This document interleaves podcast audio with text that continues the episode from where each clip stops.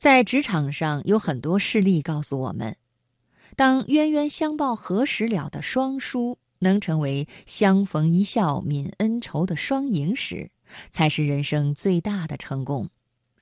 今晚的职场分享，我给朋友们讲一个职场故事《最狠的报复》，作者胡一平。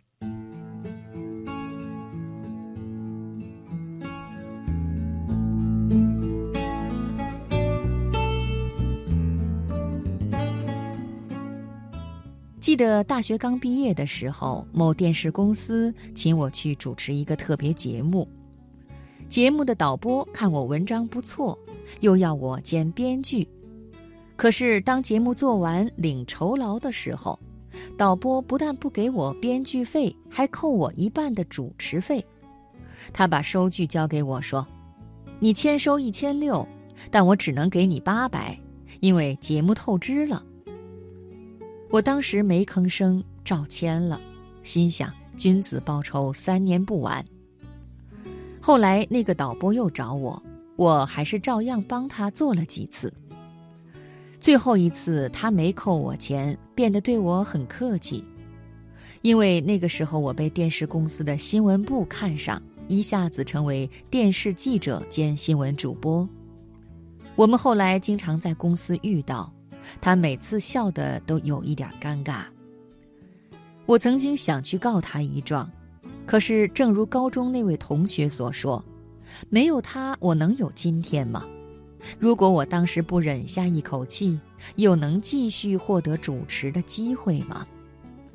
机会是他给的，他是我的贵人，他已经知错，我何必去报复呢？后来我到了美国留学。有一天，一位已经就业的同学对我抱怨他的美国老板，说不但他给了很少的薪水，而且故意拖延他的绿卡申请。我当时对他说：“这么坏的老板不做也罢，但你岂能白干了这么久？总要多学一点再跳槽，所以你要偷偷学。”他听了我的话，不但每天加班，留下来背那些商业文书的写法。甚至连怎么修理复印机都跟在工人旁边记笔记，以便有一天自己出去创业能够省点修理费。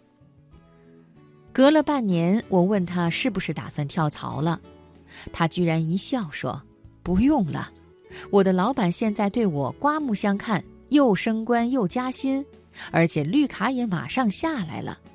老板还问我为什么态度一百八十度转变，变得那么积极呢？”他心里的不平不见了，他做了报复，只是换了一种方法，而且他自我检讨，当年其实是他自己不努力。你要知道，敌人、仇人都可以激发你的潜能，成为你的贵人。你也要知道，许多仇怨不平，其实问题都出在你自己。你更要知道这世间最好的报复就是运用那股不平之气使自己迈向成功。以那成功和成功之后的胸怀对待你当年的敌人而且把敌人变成朋友。